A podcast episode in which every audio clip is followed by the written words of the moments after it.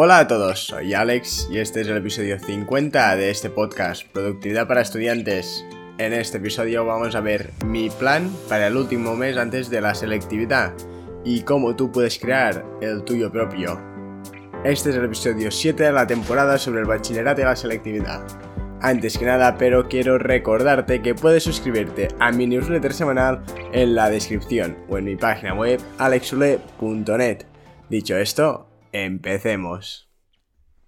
Hoy quiero hablarte de cuál es mi plan para este último mes antes de ir a la selectividad. Ahora estamos ya en un momento de máxima tensión y sprint final que hay que aprovechar para sacar la mejor nota posible y asegurarnos entrar a la carrera universitaria que cada uno quiera. Para ello he creado mi propio plan, para conseguir una buena nota sin volverme loco en el intento. Para ello he definido cuatro pasos. Veamos pues cuál es el primero de todos. Planificar. Una vez terminado segundo de bachillerato, cosa que suele pasar un mes antes de la selectividad en la mayoría de los casos, es el momento de ponerse manos a la obra y empezar a prepararse para estos exámenes. Mi recomendación es que termines bachillerato, te des un par de días libres sin hacer nada relacionado con los estudios, ni nada por el estilo, y luego te pongas manos a la obra para este sprint final. Para ello, lo primero que tienes que hacer es planificar. ¿Y a qué me refiero con esto? Pues muy fácil. Aquí lo que debes hacer es mirar cuáles son las asignaturas de las que vas a examinarte y coger una por una. Debes mirar qué entra, cómo son los exámenes y qué vas a necesitar saber para el examen. Mi recomendación aquí es que hables, a poder ser, con el profesor de cada asignatura sobre el tema y les preguntes qué harían ellos o cómo lo harían para sacar una buena nota o ir bien preparados al examen. Estos tienen mucha experiencia en la mayoría de casos y pueden ser de gran utilidad. Luego, con lo que te digan, crea tu propio plan para cada asignatura. Debes adaptarte a tus necesidades y a lo que debes aprender, por lo que cada asignatura deberá tener su plan personalizado. Por ejemplo, en mi caso, en el instituto en el que estudio, este último mes hacemos clases de preparación solo de las asignaturas de las que nos vamos a evaluar. Sabiendo esto, he hablado con los distintos profesores a ver cuáles eran sus planes para este último mes y, con lo que me han dicho, he creado un plan para cada asignatura. Por ejemplo, para inglés, el profesor decidió practicar las tres partes del examen, listening, reading y writing.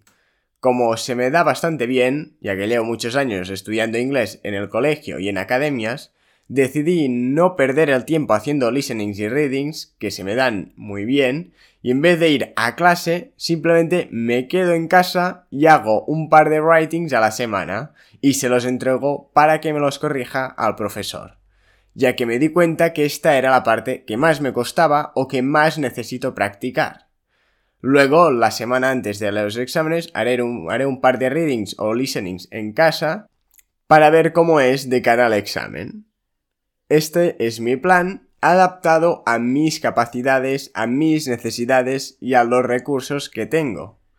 Mientras que, por ejemplo, por otro lado, en economía, voy a todas las clases y preparo resúmenes de las cosas más importantes. Y así con todas las asignaturas cada asignatura tiene su propio plan dependiendo de qué necesito aprender, qué sé ya y qué recursos tengo a mi disposición. Cada asignatura debe tener su propio plan de acción y una fecha para cada acción. Es decir, si quieres crear un resumen, pon una fecha para este resumen. No lo tengas ahí y lo hagas el día antes, ya que así no vas a avanzar o lo vas a dejar todo para el final y se te va a acumular todo ya que la mayoría de gente en la selectividad hacen 6-7 exámenes. Así que no lo dejes todo para última hora. Empieza ya. El segundo paso son las clases. Como ya te comentaba, en la mayoría de institutos hacen clases preparatorias para la selectividad, en donde se suele hacer un repaso de lo más importante y se practica mediante ejercicios o exámenes de selectividad de otros años. Mi recomendación en este caso es que vayas a todas o la mayoría por lo menos de las clases, para las cuales vas a ir a examen, ya que suele ser una gran forma para repasar y resolver tus dudas.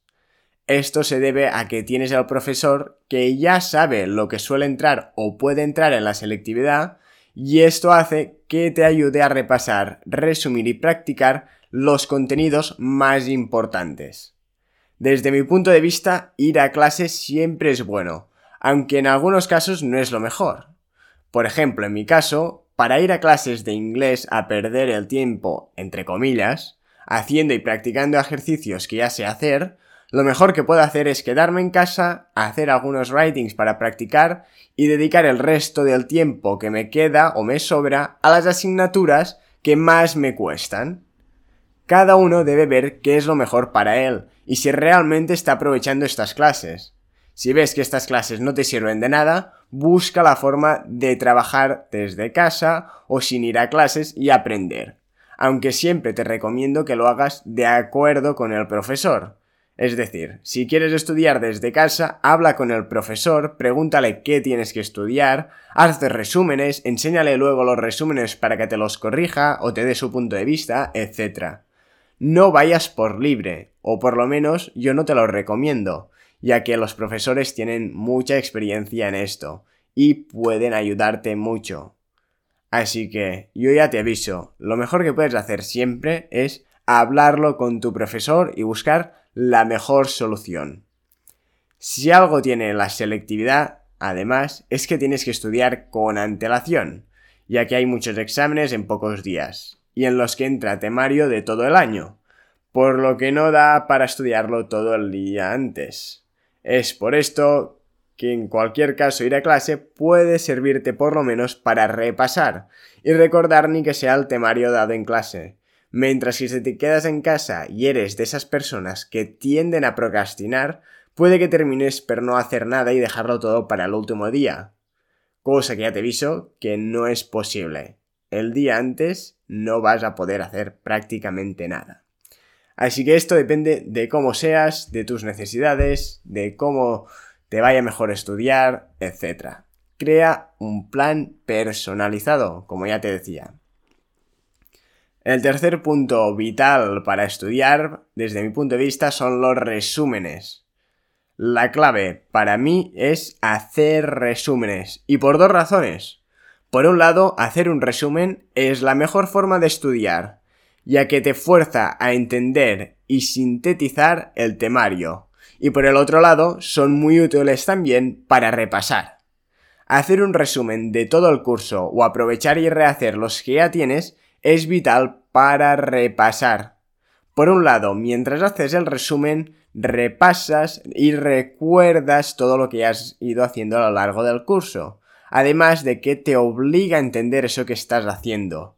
No puedes copiar sin más, tienes que sintetizar y explicar en tus propias palabras lo que estás estudiando, cosa que te obliga a entenderlo. Luego, lo que hace es que te queda un mini resumen para repasar los próximos días hasta la llegada del examen. Es decir, mientras haces el resumen estás estudiando y luego cuando lo tienes hecho te sirve para repasar. Y al repasar con tu propio resumen lo que hace es que te recuerdes o que te acuerdes de nuevo de todo lo que has ido aprendiendo y entendiendo haciendo el resumen. Así que, sin duda alguna, si quieres ir bien, empieza a hacer resúmenes desde ya. Luego, repásalos, rehazlos o mejóralos, tú mismo. Y el cuarto y último paso es repasar. Una vez hechos los resúmenes, solo te queda repasar y practicar. Repasa los temarios que tengas que empollar y haz ejercicios de esos que tienes que mecanizar o que son más prácticos y no tan teóricos.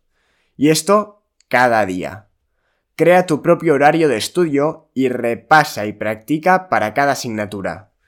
Dedica más horas a las asignaturas más extensas, como por ejemplo historia, o las que más te cuesten. Por ejemplo, si mates te cuesta mucho, dedícale más horas que inglés si te ves más fácil. O al revés, depende de qué te cueste más o qué te cueste menos.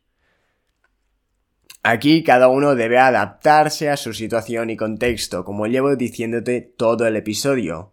Así que en resumen, lo que debes hacer es crear tu propio plan, ir a clases, hablar con tus profesores, hacer resúmenes y repasar y practicar a diario. Si haces esto de forma consistente durante el último mes antes de la selectividad y has hecho algo durante el resto del curso, ya que ya te digo que si no haces nada durante todo el año, en un mes no vas a sacarlo todo adelante. Si haces esto, te aseguro que llegarás más que preparado a los exámenes. Así que si tienes selectividad dentro de poco, como es mi caso, te doy la enhorabuena y te deseo mucha suerte y preparación. Muchas gracias por haberme escuchado. Espero que este episodio te haya gustado y haya sido de utilidad. Si es así, te agradecería enormemente que te suscribas al podcast y lo compartas con un amigo o con alguien a quien le pueda interesar. También te invito a que entres en mi página web alexule.net, desde donde podrás suscribirte a mi newsletter semanal, donde envío contenido exclusivo, además del enlace y breve resumen del podcast de esa semana. Nos vemos el próximo lunes en este podcast. Hasta la próxima.